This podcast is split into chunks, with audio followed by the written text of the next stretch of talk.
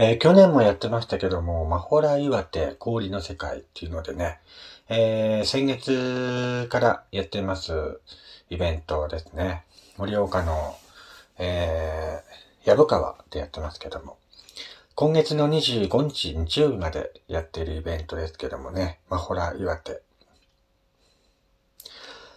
本州一寒い藪川で、その寒さを生かして開催される氷の祭典イベント。えー、氷の壁、氷の家、氷の森など、氷に包まれた神秘的な世界が出現するほか、60万球の LED による県内最大級のイルミネーションが夜を彩るそうです。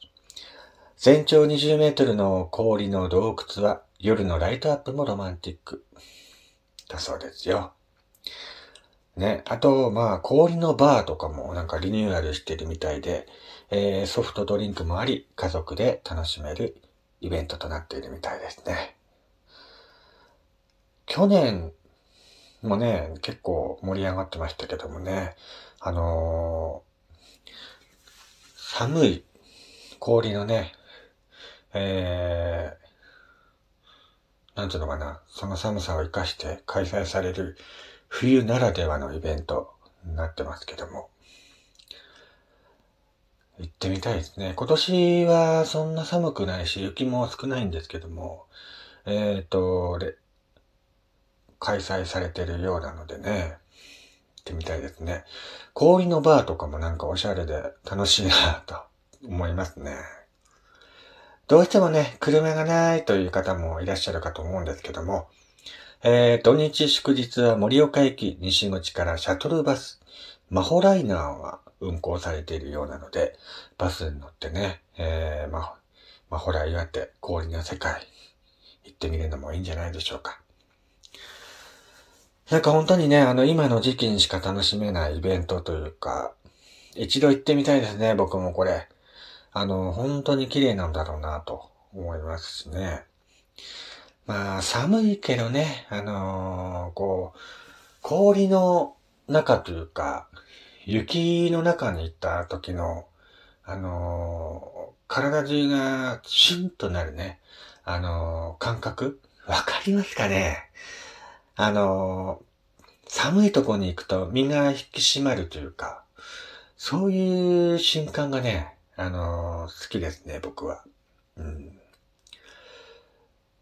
魔法大岩手行ってみたいですね。10時から9時までやってるそうですのでね。えー、入場料が1000円。小学生が700円ということですけども。1000円ですか。まあまあ、と悪いですね。え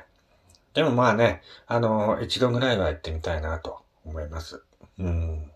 今月25日までやってるそうなので、えー、っと、月曜日、火曜日が休みらしいですけども、それ以外の曜日はね、空いてるそうなので。まあ本当に本州一寒い藪川ですからね。えー、と、この間も藪川で氷点下20度ぐらいまで下がりましたからね。ほんと寒い、寒いと思いますよ。うん。まあその寒さの中でね、あの、なんていうのかな、暖かい気持ちになれるような、ね、ライトアップとかもあるので、本当にロマンティックなんじゃないかなと思います。イルミネーションを楽しみたい方は夜とかね、行った方がいいんじゃないかなと思いますので、ぜひ、えー、機会があればね、えー、行ってみてください。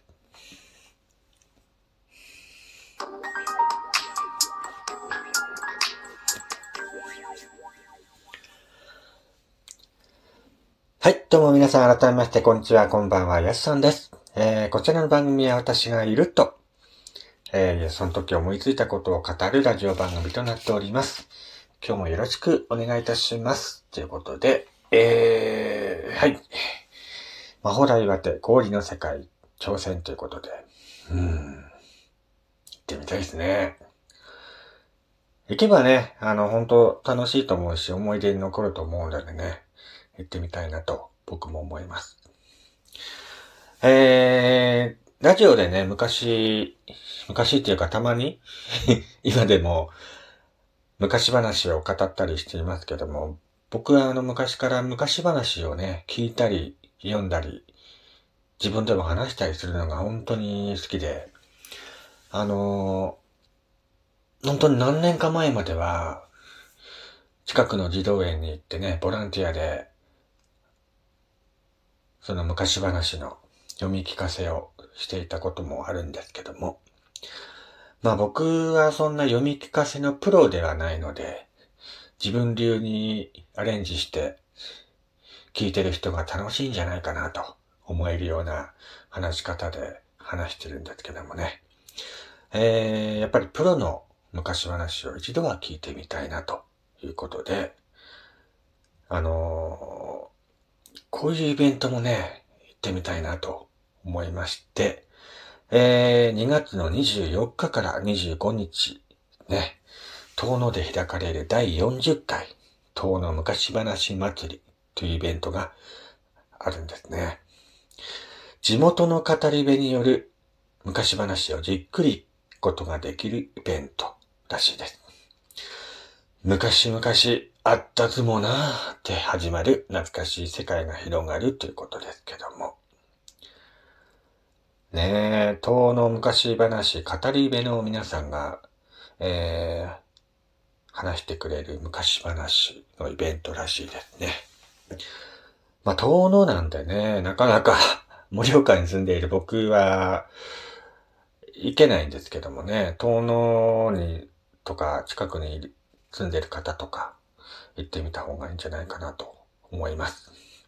えっ、ー、と、遠野昔話祭り。2月24日から25日、2日間ですね。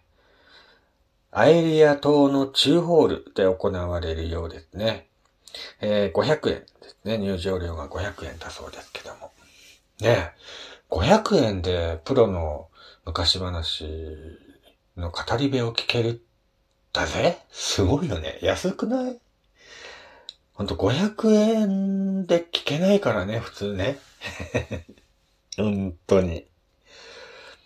やっぱプロの方の語り部っていうのはね、一度聞いてみたい。僕も生で。うん。なんかあのー、CD とか、なんかそういう昔話が収録されている CD っていうのがあって、昔ね、今もあるかわかんないけど、それをね、あのー、昔、借りてきたのかな？レンタルしてきたんだか、買ったんだか忘れたんですけど、それを聞いて、勉強してたことありますね あ、こういう風に語った方がいいのかとか。うん。結構ね、やっぱりその、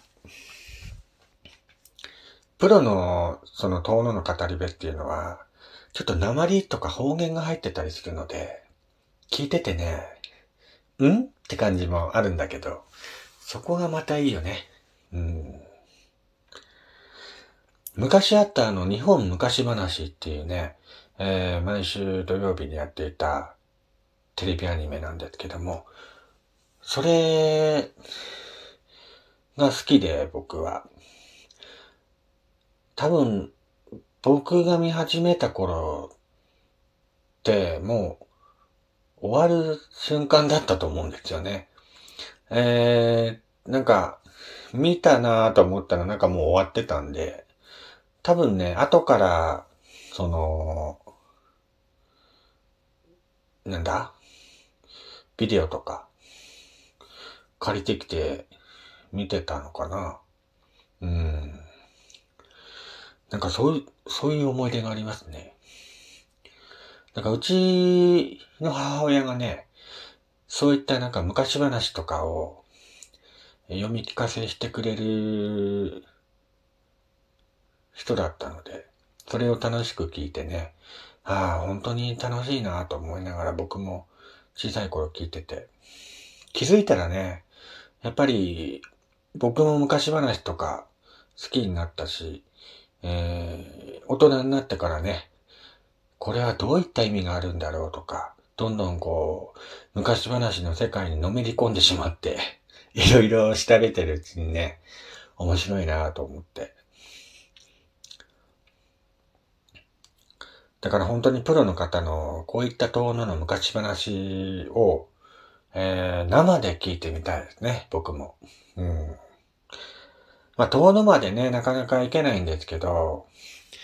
あのー、たまにね、たまに盛岡の図書館で、こういったプロの方がね、読み聞かせしに来るイベントがあったりもするんですよ。本当に細かくチェックしてないと、あの、それは見逃しちゃうんですけど、だから、今年はね、そういったイベントを欠かさずチェックして、あの、図書館に来た時にね、ちょっとお邪魔してみたい。うん、そういうふうに思ってます。うん。今もう本当にあの、昔話をね、そういった風に語るっていう方も、ほんと少なくなってきたんで、貴重だと思いますしね。やっぱこれからもそういった文化とかをね、なくしちゃいけないんじゃないかなと思いつつ、今の子たちって、昔話知ってる子たちっているんですかね？学校で教えたりしてるんですかね？よくわかんないんですけどもね。まあ昔からあるこういった党の昔話とか、まあ全国いろいろ昔話ありますけどもね。これからも